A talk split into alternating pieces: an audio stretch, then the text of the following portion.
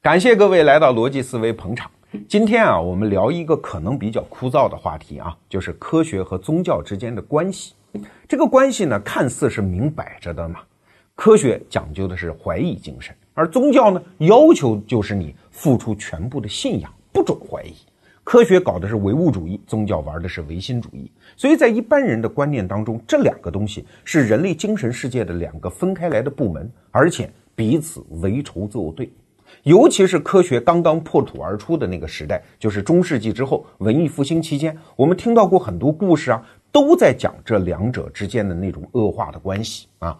有三个人的故事大家都了解了，一个是哥白尼，就是因为宗教势力的迫害，他把今天我们已经认为是常识的那个真理啊，就是地球围绕太阳转，对吧？日心说，他写了一本书叫《天体运行论》，但是直到临死前才敢拿出来发表。第二个人就具有很悲壮的英雄主义色彩了，布鲁诺，他一六零零年被无耻而残忍的宗教势力烧死在火星柱上。第三个人就更大名鼎鼎，就是伽利略啊。伽利略后来因为宣扬哥白尼的日心说，最后是被判终身监禁，最后生命的十年是被在终身监禁当中度过的。所以啊，有了这三个故事打底，我们就这样用一个符号化的概念去理解这二者之间的关系啊。比如说牛顿，很多人说，哎呀，牛顿，你看年轻的时候少年才俊，提出了那么多科学的成就，但是老了呢，堕落了，信仰上帝去了，搞什么炼金术啊，所以最后他就没有什么科学发现。还有人说，达尔文之所以提出来进化论，就是因为要跟。上帝作战，要跟迷信作战，要跟宗教作战。所以此后，我们把从十六世纪一直到十九世纪很多科学的发现，都理解为是跟宗教为仇作对的一个结果。这个话说呢也没有错啊，因为刚才我讲的所有这些东西几乎都是事实，只不过他的那个判断、那个价值判断，对很多原因的分析，如果我们回到当时的历史现场，你会发现是有问题的。这个问题啊，其实你从科学发展史上，你就能看到一些可疑的蛛丝马迹。比如说，很多科学家他一边信仰宗教，但是不耽误他有大量的科学发明啊啊。比如说那个著名的发现那个气体定律的波义耳，波义耳一生最重要的一件事情是翻译圣经，而且资助很多人到处去传教。再比如说电学之父法拉第。法拉第自己就是一个教堂的长老，说白了就是一个神职人员啊。他一生当中有多次精彩的布道，在《法拉第全集》里面收录了他一生当中留下来的一百五十多篇布道词啊。再比如说，电报的发明人叫摩尔斯，他也发明了摩尔斯电码，所以人类第一则电报的电文就是他亲手草拟的。那电文是啥？叫上帝创造了何等奇迹。说白了，他是要用电报这个奇迹归功于上帝的，赞颂上帝的。再比如说，美国人那个发明家莱特兄弟发明了飞机，当时西班牙国王曾经请他们去参加一个飞行表演，但是日子给选错了，选了一宗教节日。这俩说不去啊，在家做礼拜，哪搭理你这些破事儿？所以你看，科学家、发明家信仰上帝、皈依于宗教这件事情源远流长。其实一直到今天啊，今天很多大科学家都信仰上帝。举个例子讲，有一科学家叫柯林斯，他是主持现在一个非常前端的科研项目，叫人类基因组测序啊，这是一个规模极其宏大的一个跨国科研项目。科研项目干完之后，他写了一本书，二零零六年出版的，叫《上帝的语言》。那本书里，他就调动自己所有的科学知识去论证一件事情：是上帝是存在的。顺便把几百年来那些否认上帝存在的言论给痛批了一番，啊，这就是一个大科学家干的事情啊！而且他有两个身份，第一个身份是美国科学院的院士，第二个身份是教皇科学院的院士。你很奇怪吧？教皇还有科学院？对呀，就设在梵蒂冈啊！原来我也不知道，是本期节目的策划人冯奇娜老师告诉我的啊，我也很吃惊。不是有这么一个段子嘛？说一个法国男青年上了一火车，看一老头弄着个念珠啊，在那儿好像赞颂上帝那个样子，念念有词。年轻人上去说：“哎呀，虽然你岁数大了，你也有点出息好不好？这现在什么社会了，还信仰这个？你也得懂点科学。”老头说：“你懂科学吗？年轻人说：“我懂啊，啊，我还有很多书嘞，要不寄两本给你看一看？”老头说：“可以啊，啊，我也想学点科学，来递个名片啊，你把书寄到这儿。”名片一看，巴黎科学院院长巴斯德先生。你看，这就是一个段子。这些事实都在告诉我们，科学和宗教之间的关系不像我们历来所受的教育讲的那样那么简单，就是两个仇人，两个对头。啊，就像我们平时观察到的，两口子，因为在外面还都有小情儿，这互相之间在家里也不和，经常还搞点家庭暴力，但是哎，就是不离婚，还住在一个屋檐下，还经常共同捍卫一些利益，甚至还抚养一个孩子。你怎么解释这样的关系呢？至少不像外面看的那么简单。那要解释清楚这个关系，我们就回到一个案子，那就是著名的伽利略受迫害案。伽利略这个人可有名了，在中国人当中啊，因为我们的中学教科书语文也提他，物理也提他，历史也提他。那伽利略呢，是一个意大利人，他出生在一五六四年。在这儿我们做个插曲啊，很多人说记历史的年代特别难，那为啥难呢？是因为你没有大坐标。比如说，你记住一四九二年哥伦布发现新大陆，那七十二年后伽利略出生，你看这就找到了他的时代特点。因为哥伦布发现新大陆之后，整个人类历史，尤其在欧洲，就进入了一个快车道。所以伽利略生活的那个时代，就是欧洲从艺术、文化、科学各个方面都发生那种萌动的时代啊。而且伽利略，我们还可以进一步给他定位。你看啊，一五六四年，你记得住中国对应的是嘉靖四十三年，没什么意义。但是你想，他一生一五六四年哪一什么人死了？米开朗基罗死了。米开朗基罗是所谓意大利文艺复兴的三杰啊，达芬奇、米开朗基罗和拉斐尔嘛，对吧？所以这个时候文艺复兴已经进入了后半段，尤其是艺术上这个。然后伽利略死在哪一年呢？是一六四二年，这一年正好是牛顿出生。所以你看啊，正好从米开朗基罗死到牛顿出生这期间的七十八年，就是伽利略的一生。而且伽利略和谁同时啊？他出生那一年，莎士比亚也出生了。你看这就好记了吧？伽利略这个人呢，他其实家里挺穷的，他祖上曾经有过一个祖先当过名医，所以家境还可以。但是到他父亲这一代呢，就已经败落了。所以他老爹一直在干涉他的职业选择。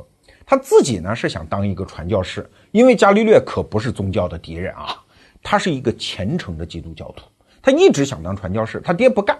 如果搁在今天呢，他爹就得逼他去考公务员了啊！当时他爹是逼他去考这个医学院，因为当医生嘛，毕竟收入相对来说比较有保障。伽利略医生最大的特点就是脑子也聪明，手也巧啊！这那脑子聪明，在什么数学上、物理上、力学上的各种各样的成就，我们就不去说他了。而且手还非常巧，比如说他亲手制作了人类的第一支温度计。也亲手制作了望向太空的第一支望远镜，所以有人说，你看，七十年前哥伦布发现了新大陆，而伽利略就是星空中的哥伦布，因为他用望远镜重新发现了星空。所以这个人的成就我们不去说他了。这个人还有一个大的特点，就是商业头脑也比较灵活。前面我们讲的他发明的温度计啊、望远镜啊这些东西，都是用来赚钱的。虽然他本职工作是大学教授，但是经常还这么挣点外快。比如说，他还发明过一种军用的圆规，可以供战场上的士兵和军官计算炮弹的轨迹，据说很好用，而且也赚了一票大钱。这个人在社交上还长袖善舞，他跟当时的著名的宗教人士，包括教皇啊，和各很多国家的贵族都来往甚密。他这一辈子干的最漂亮的一件事情，就是一六一零年，他用自己家的望远镜发现了一颗新的星。就是木星的第四颗卫星啊，他的望远镜造的好嘛？看得真真的。哎，他灵机一动，就把这颗新发现的星命名为美第奇星。你想想，美第奇家族当时是欧洲最有钱的家族啊，一听这个，乐得鼻涕泡都出来了啊！著名的伽利略把他新发现的星用我们的家族来命名，这么着吧，老爷子到我们这儿来，我们养着你了啊！然后就给他任命为美第奇家族的首席科学家和哲学家。所以他生命的最后三十二年，实际上沦入一种，哎，不能叫沦入啊，就是非常光荣的被包养起来了，再也不为生计发愁。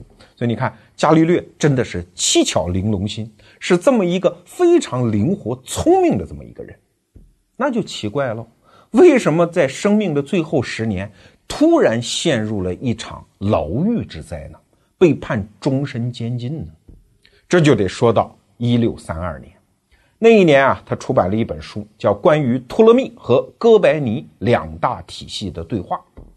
你从这书名哈，有点知识的人都知道，这就是地心说和日心说的辩论嘛。因为托勒密就是当年提出地心说，说所有的天体都围绕地球旋转的这么一个古代的知识分子，而哥白尼呢，就是提出日心说，说其他都围绕着太阳转啊。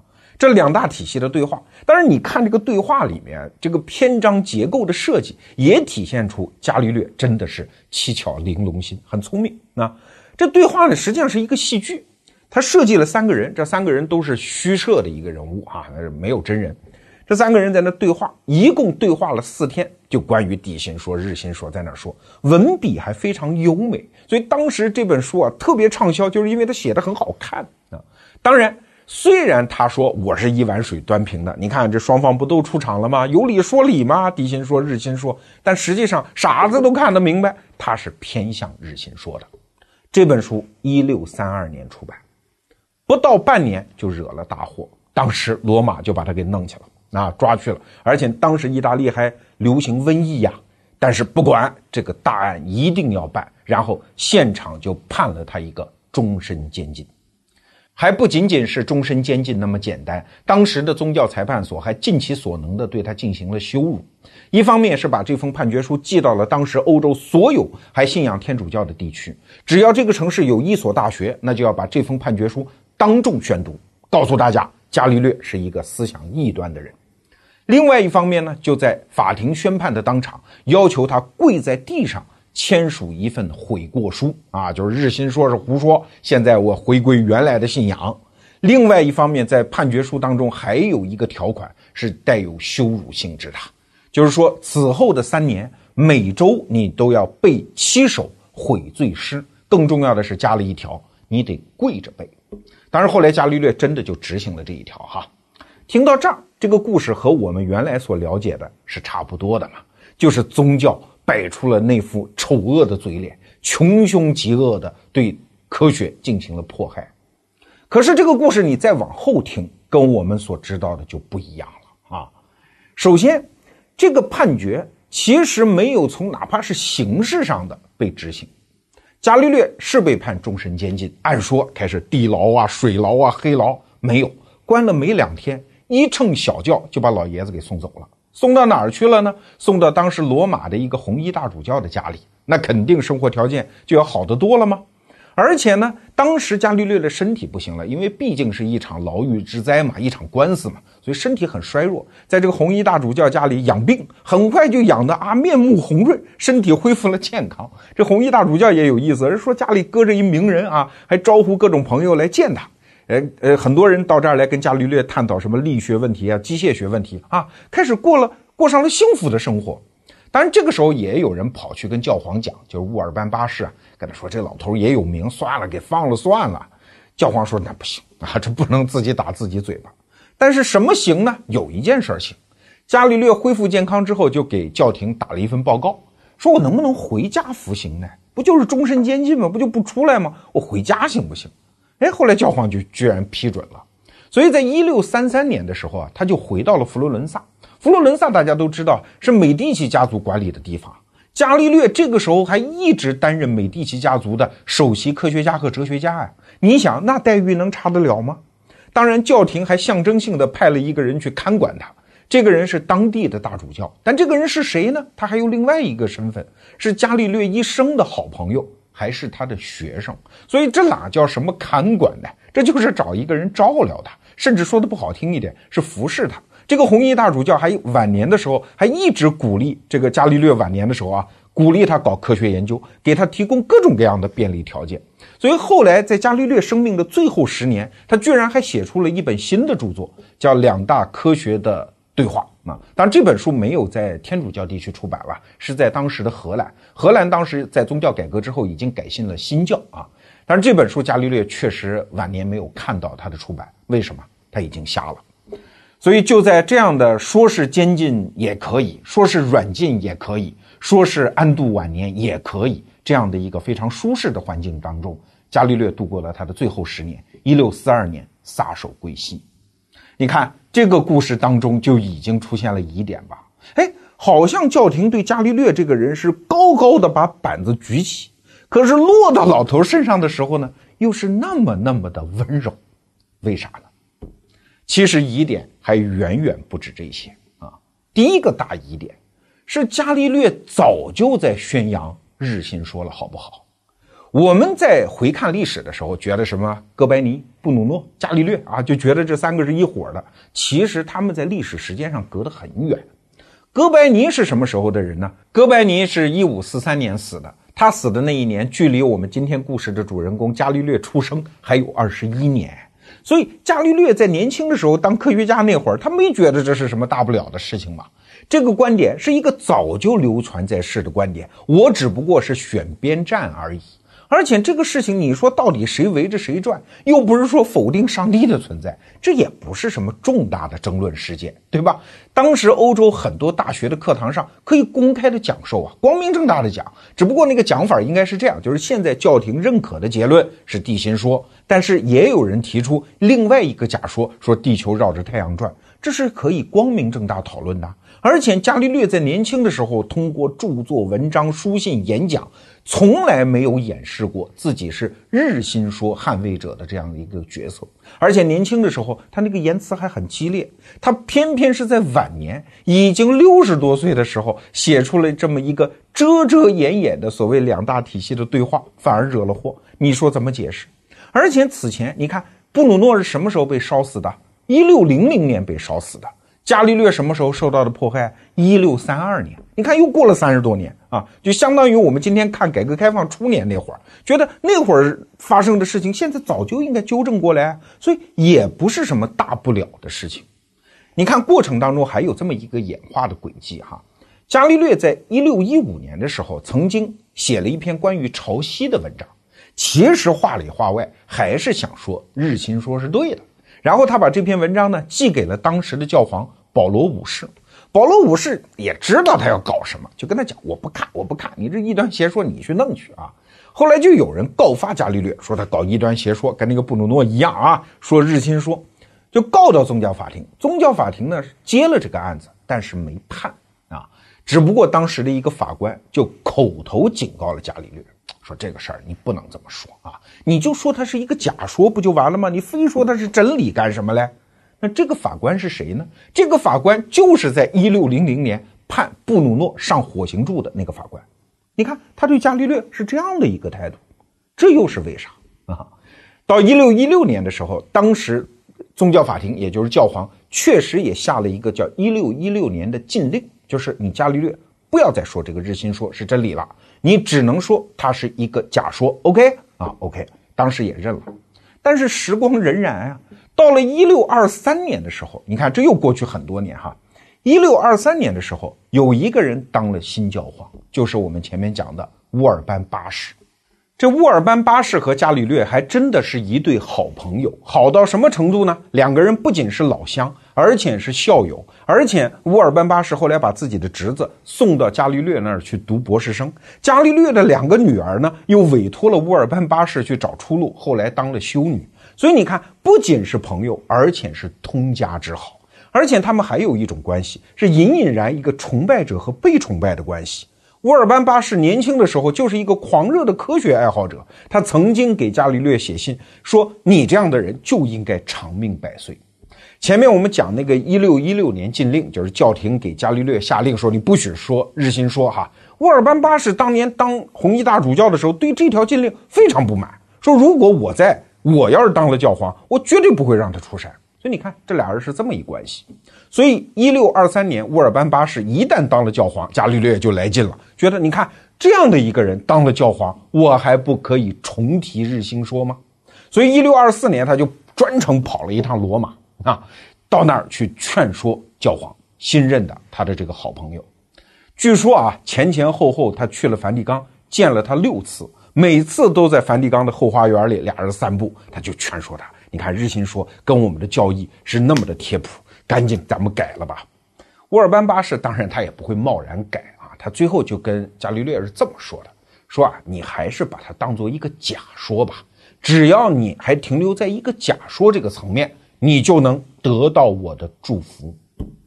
所以你看，从一六二四年他跟教皇溜达了这么六趟，到一六三二年他出了那么一本书，这期间他其实是得到了鼓励的，他觉得有机会啊！你看一个科学的真理，就终于在我的努力下被定了调子，所以他才敢写这本书。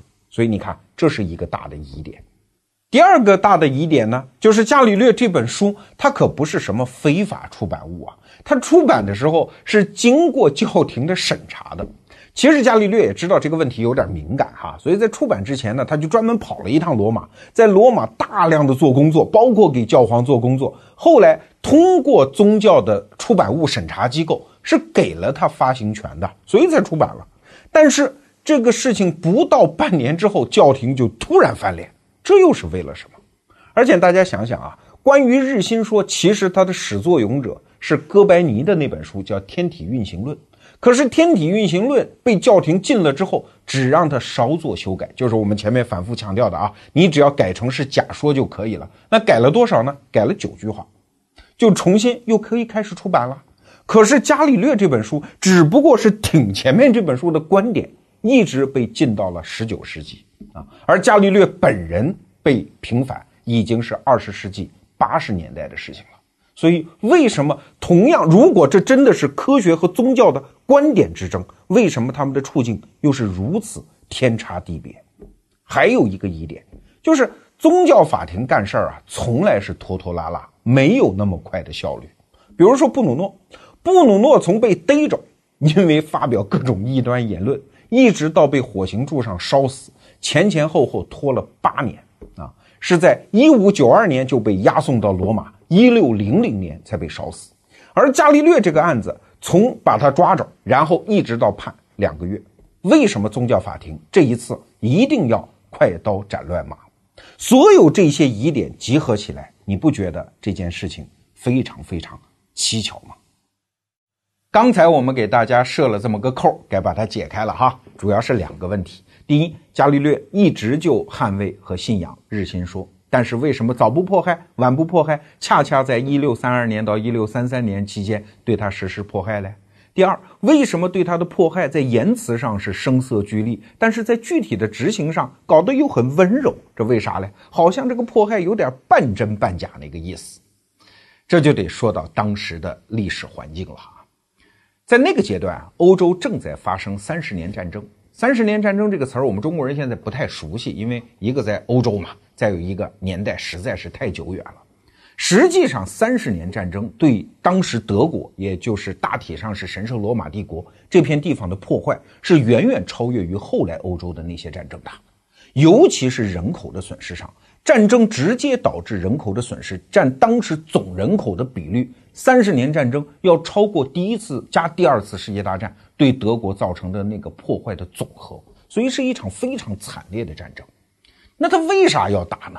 表面上的理由是宗教啊，因为宗教改革嘛，崛起了新起的新教，也就是基督教这一股势力，和罗马教廷代表的天主教就发生了各种各样的摩擦。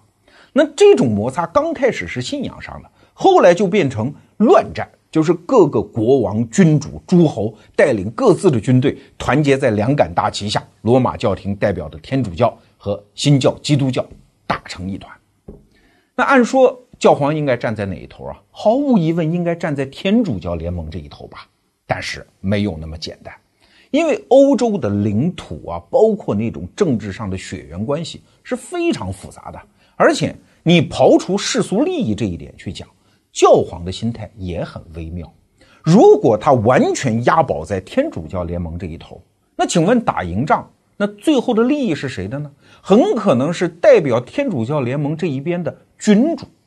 而君主和教皇之间天然有一个冲突，就是到底听谁的？是听宗教的领袖教皇的，还是听世俗君主的啊？所以一旦他完全押宝天主教联盟的话，不见得符合教皇的利益，所以教皇呢，在很多战争的间隙，在很多特定的细节上，又要和基督教联盟这边暗通款曲，眉来眼去，勾勾搭搭。那所以呢，对教皇的这种道德上的指责就开始一浪高过一浪。那最高峰是什么时候？就是一六三二年的八月。此外，在一六三二年的十一月，还发生了一件事情。当时基督教联盟的军事首领叫古斯塔夫二世，是瑞典国王。这个人在瑞典历史上的地位不得了啊！其他的国王在瑞典都叫国王，只有他叫大帝，因为他在历史上享有战神一般的位置，太能打仗了。甚至有人给他一个封号，说他是近代军队之父，因为他确实创造了战场上很多新的打法，比如说炮兵的运用啊，炮兵和步兵的协同方式啊等等。但是就是这么一个牛叉人物。居然在一六三二年的十一月，在一次本来已经节节胜利的战役当中，突然阵亡了。所以你说啊，牛人你也斗不过命运，斗不过这种偶然性。结果呢，就导致基督教联盟这一派的军队是土崩瓦解，一下子就让当时的教皇乌尔班八世陷入到一种非常尴尬的境地。你替他想想哈，如果从宗教信仰来划界，你应该支持天主教联盟啊。好，就算你支持基督教联盟，那你按照成王败寇的逻辑，你要是胜了就还则罢了，你又输了，所以这就特别尴尬。对于教皇来讲，胜败好像跟他没有关系，他的所有的名誉、荣誉都建立在宗教信仰上，所以这个时候他就特别需要逮住一个事件，秀一下自己的宗教信仰啊。所以这个解药就藏在了伽利略的身上。你看，我不跟伽利略是好基友吗？如果我为了自己的宗教信仰的纯洁，我把他给办了啊，那就等于是告诉所有的人，你看我这个人在原则问题上是寸步不让的，我仍然是一个合格的教皇。尤其是乌尔班八世，他这个时候已经被这种打败仗的信息啊，已经折磨的到了精神崩溃的边缘啊，已经有一种狂躁症的那个症状。当时有一个记载说，他睡觉的时候睡不着，已经命令他的仆人们把花园里的鸟全部给弄死，因为他觉得自己快疯了。当然，还有第二个原因，就是乌尔班八世啊，这个时候跟伽利略之间的关系已经出现了裂痕。这种裂痕呢，是一种老婆被老公背叛了之后的那种愤恨。为啥呢？这里面有一个细节。呃，一般来讲，大家都说啊，乌尔班八世已经跟你讲过，前面我们提到了哈，说你只要说这是个假说，日心说你说说去呗。那你伽利略写这本书啊，确实也遮遮掩掩，但是其中出了一个小岔子。前面我们提到，伽利略写的这本惹祸的书的名字叫做《关于托勒密和哥白尼两大体系的对话》，用的是对话的题材。是用虚拟的几个人物在那儿聊天来阐述作者的观点，其中的那个反派人物呢，就是支持托勒密地心说的那个人，他的名字叫辛普里丘。辛普里丘这个词儿和当时拉丁文当中“傻瓜蛋”那个词儿的读音非常相近。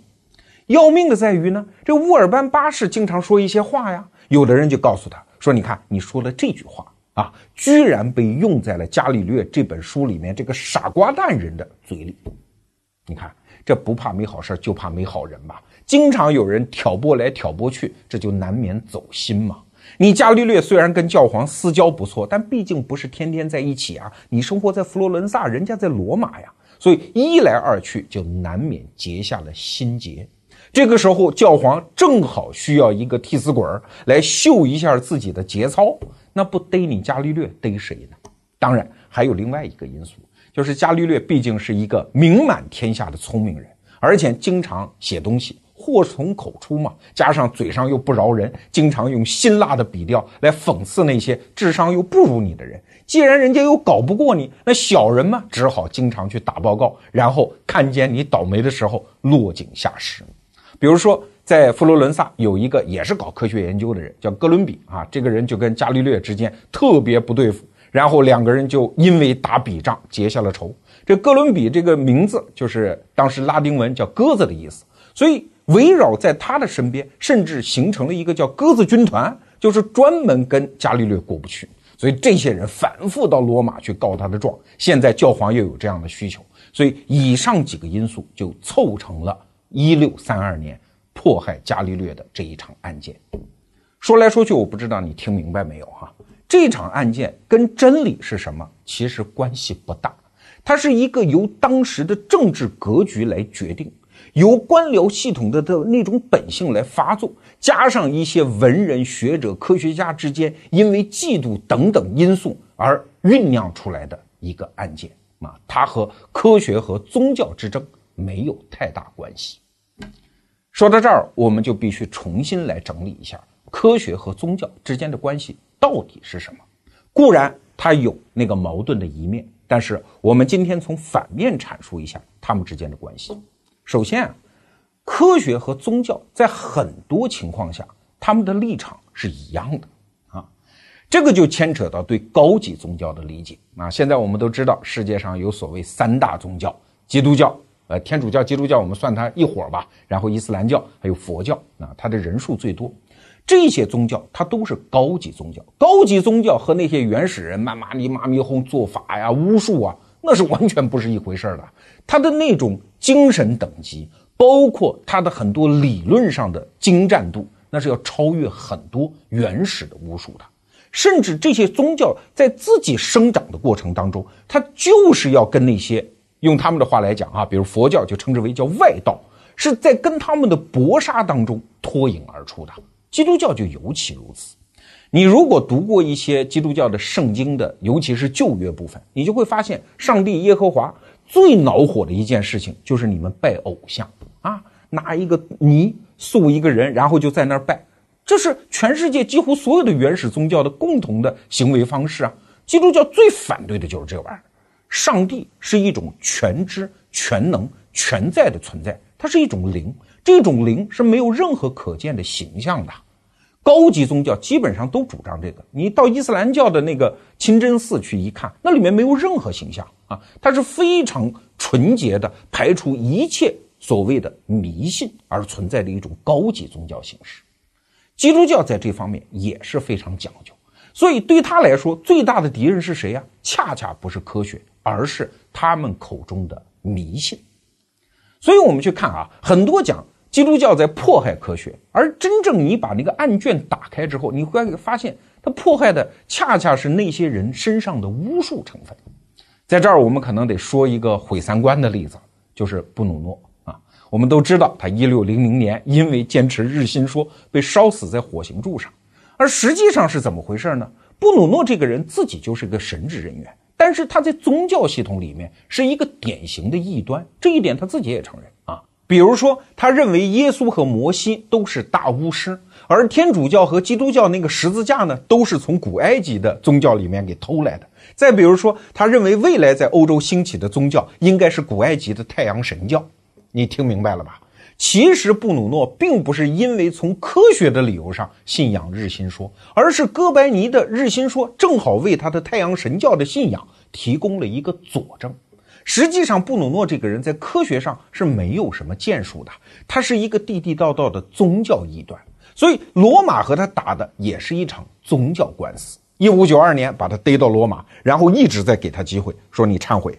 你悔过书，你给签了就没事了啊，不会取你性命啊，就不。当然这也很伟大了，一个人愿意用自己的性命来捍卫自己的信仰。到一六零零年，他被烧死在火刑柱上的时候，那一刻，我们能说这是宗教和科学之间的战争吗？可能不能这么说吧。再举个例子，塞尔维特，很多人用他的故事也在说明宗教对科学的迫害了。确实，塞尔维特这个人率先发现了人心和肺之间的小血液循环，所以有人讲啊，如果他不被宗教法庭弄死的话，很可能人类发现血液循环的秘密要提前七十多年啊。但这是科学上的说法，他真正被判死刑的原因是啥？是因为宗教异端嘛？比如说，他反对三位一体，反对婴儿受洗等等，这都是宗教内部的官司，不关科学一毛钱的事情。你看啊，社会学大师马克思韦伯讲过一个概念，叫祛魅，就是基督教这样的高级宗教在发展的过程当中，一直有一个理性化的过程啊，把很多那种原始巫术的成分不断的剔除掉，尤其是新教改革之后。人们认为，我和上帝那个全知全能的灵的交流就可以了，不需要一帮神父、什么教会给我们设计各种繁复的宗教仪轨，那个东西都叫迷信。我怎么安葬自己的亲人是我的事情，关你们神父什么事情来啊？只要我的信仰纯洁就可以了，其他东西都叫迷信。所以你看哈，在很多战场上，宗教，尤其是这种高级宗教和科学是并肩作战的。他们面对的共同的敌人就是那种迷信嘛，所以他们二者往往还是同盟军之间的关系，啊，这是第一重关系。还有一重关系就是宗教往往为科学提供了一个逻辑起点。哎，你看啊，科学不仅是被宗教迫害，科学还可能是被宗教滋养。因为在很多基督教徒看来，上帝写了两本书，第一本书就是圣经啊，还有一本书就是我们生活的整个大自然。所以，我们赞颂和崇拜上帝就有了两个途径。第一个呢，就是阅读他老人家留下的第一本书《圣经》；第二个呢，就是发现和探索他老人家在第二本书《大自然》里面埋藏和书写下的那些规律。你不觉得自然规律也很神奇吗？水在正常的气压下，一百度就烧开，零度就结冰；太阳东边升起，西边落下，每天都如此循环，多么的神奇啊！所以科学家发现这些规律。和宗教认为这是上帝书写的规律之间哪有什么逻辑上的矛盾呢？完全没有违和感嘛！而且越是早期的科学家，他之所以孜孜不倦地去寻求那个自然规律，发现科学真理，就是为了赞颂上帝呀，发现这个规律的神奇性嘛。比如说，哥白尼之所以提出来日心说，就是因为上帝的安排是不会错的。如果按照地心说来推算的话，那日历就会有误差呀，而日心说就会变得更加的精准呢，所以他才坚信日心说啊。他甚至是为了寻找准确的复活节的日期，才会提出日心说，并写作《天体运行论》那本书啊。再比如说开普勒，他发现行星运转的轨迹哦，原来是椭圆形。发现之后，他觉得这个太精妙了，太符合数学的原理呀，该赞颂上帝吧。牛顿也是这样，他发现了很多科学道理之后，说了一句：“据说啊，说没有上帝，这怎么可能？”所以在牛顿最著名的那本书里面，实际上是用大量的篇幅来赞颂上帝的呀。啊，现在的很多科学家相信宗教，是因为这二者之间在逻辑上并不存在什么深不可解的矛盾。所以你看啊，前一任的教皇叫若望保罗二世，他就讲过一句话，他说：“科学。”纯洁了宗教，使他免于迷信；而宗教呢，反过来纯洁了科学，使他免于拜物教。所以这二者之间都把对方拉到了一个更为广阔的天地，这二者之间可以更加繁荣昌盛。你看，这二者之间没有矛盾呢，对吧？当然要理解这一点，我们必须理解什么叫正有易，正无难啊。比如说吧，你说中国有夏朝。这很好证明，只要你找到一破瓦片啊，你一推测，碳十四一鉴定，说你看这个时代有文明吧，所以有夏朝，很好证明。如果你要证明中国没有夏朝，太难了，因为你要排除一切可能，你怎么证明得了呢？在科学和宗教这个问题上是一样的，你要证明有上帝，你只要证明啊这个东西太神奇了，你看不可能没有一个造物主，对吧？但你要证明没上帝，你咋证明呢？因为不管你发现的宇宙是多么的大，你发现的自然规律已经是多么神奇，上帝可能还在远方啊。他瞅你，可能就瞅一个小孩在一个游泳池里闹而已啊。你的世界永远是有局限的，所以从逻辑上讲，证明上帝没有，在逻辑上不可能啊。给大家讲一个小故事哈。苏联那个第一个宇航员，就是上天的那个人，叫加加林，很有名啊，因为受共产主义思想的影响嘛，啊，无神论嘛，所以他回来之后就讲了一段俏皮话。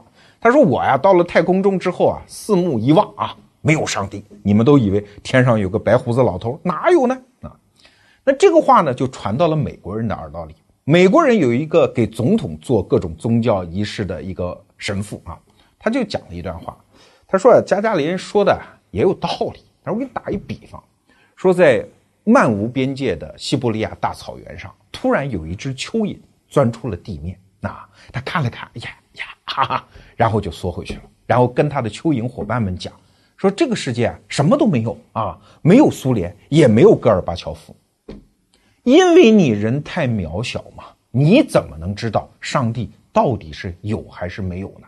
所以从这个道理上讲，科学和宗教之间。永远不可能打一场最终的对决。刚才我们讲了很多宗教和科学之间的关系，其实他们二者之间还有一重关系，那就是宗教往往是科学的人才摇篮。你看哈，西方现在很多著名的大学，法国的巴黎大学，美国的什么哈佛、耶鲁、康奈尔，还有中国解放前的很多大学，圣约翰大学、金陵大学、东吴大学，还有现在还健在的协和医学院，它原来都是西方传教士办的呀。所以你想想看，一个神父在里面到底是研究神学还是研究科学，完全没有障碍嘛。在这儿给大家介绍一个组织哈，叫耶稣会。我小的时候读书，第一次碰到这个词儿“耶稣会”的时候，老觉得这个组织好阴森恐怖。为什么？因为在那些书上往往写着耶稣会是反对进步势力的，是反对宗教改革的。但是读了书多了之后，你发现耶稣会不是那样的一个组织，它确实是天主教会为了应对新教崛起而抢夺意见市场的这么一个建立的新组织。也就是说，那些修道士啊，你不要再在教堂里、修道院里待着了，你们不能仅坐而论道啊。还要起而行去传教啊，所以耶稣会士往往是一些信仰特别纯粹而坚定的传教者，他们不远万里来到世界各个地方，而他们身边带的除了圣经和自己的信仰之外，往往就是他们的科学知识。大量的耶稣会士往往就是科学家啊！有人统计过，从一六零零年一直到十八世纪的后期，将近两百年的时间，耶稣会士出版的科学书籍六千部。啊，当时几乎包揽了欧洲的整个学术思想的前沿阵地，甚至罗马教廷为了支持他们搞科学研究，建立了大量设备配备的非常先进的天文台。如果你不是天主教会的人，你看见他们拥有那么先进的设备，其他科学家还觉得自惭形秽嘞啊！像在中国传教的很多耶稣会士，我们知道的著名的，像利玛窦啊、汤若望啊、南怀仁呐，这些人。他们是让中国人第一次睁眼看世界，看到西方科学成就的。这些人全是耶稣会士，所以你想，宗教信仰和科学之间哪有什么矛盾可言啊？不是有那么一套说法吗？有人说宗教是科学的接生婆，有人说错，宗教就是科学的母体，宗教是科学他妈。这儿子和他妈之间经常闹点矛盾，这确实不假。但是如果从根儿上讲，他们之间是血脉相连的呀。听到这儿，你可能会生出一个新的疑问哈，说毕竟在伽利略这个案子当中，宗教势力站错了方向啊，后来被证明是错误的地心说，你为啥要支持嘞？其实这儿我们插一句哈，地心说和日心说之间其实没有截然相分的正确和错误。你想，如果你非得拿地球为圆心，也可以把整个宇宙解释为所有的星体围绕着地球进行旋转啊。只不过这种旋转的轨迹变得非常的古怪，用数学计算起来非常的不简明，而用日心说来计算呢，哎，就比较方便，仅此而已。其实日心说是真理吗？现在我们也都知道，太阳并不是宇宙的中心呢，对吧？所以这件事儿其实从我们现在这个角度上看，没有截然的正确和错误，但是。毕竟当时教廷选错了边站，那为啥？其实你细一推敲，你就会发现，他争的根本就不是真理本身，而是对真理的认定权。我们来打一个比方哈，现在大家用的手机的系统主要是两个，一个是苹果系统，一个是安卓系统。苹果呢，虽然它也需要周边的程序员啊，那些开发软件的公司啊，为它这个生态添柴加瓦，但是。它要求最后的审核权，就是你一个软件是不是上架，我说了算，或者只要我不高兴，我让你下架，所以我拥有了权利。而安卓系统呢，是一个完全开源的系统，谁不管哪个乌龟王八蛋都可以在上面生产软件，对吧？所以安卓系统虽然非常自由，但是里面烂应用也很多呀，这就是没办法的事情。这两个系统各有特征，罗马的教廷就相当于苹果系统。啊，他们要的是啥呢？就是这个上架的决定权。你看，新教和天主教之间真正争夺的就是什么？就是这个上架权啊！新教认为我们自己就可以阅读圣经，我们可以得出自己的解释，我们用心灵和信仰直接可以和上帝沟通。天主教说那哪儿成啊？我吃什么呀？对吧？教皇、红衣主教那么大的一个教会的班子，我们就得垄断上帝和人之间沟通的这个管道啊！所有的圣经解释得听我的呀！所以你看哈，宗教改革是一五一七年那个马丁路德把那个九十五条论纲给贴出来，对吧？然后天主教就非常的警觉，紧接着就开了一个特伦特宗教会议啊。在宗教会议之后，就紧接着形成了一个文件，就是让天下所有的天主教徒都要念的一个誓词。这个誓词形成的时间也非常巧，就是伽利略出生的那一年，一五六四年。这个誓词的大概的意思就是说啊，所有对于圣经的解释只能归于罗马教廷。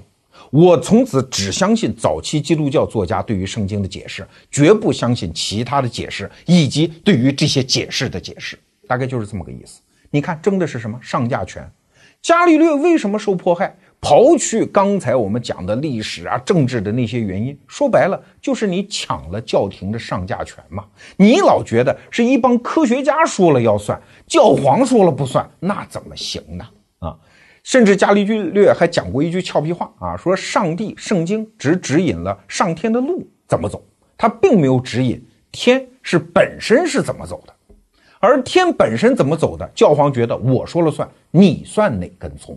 这是矛盾的实质。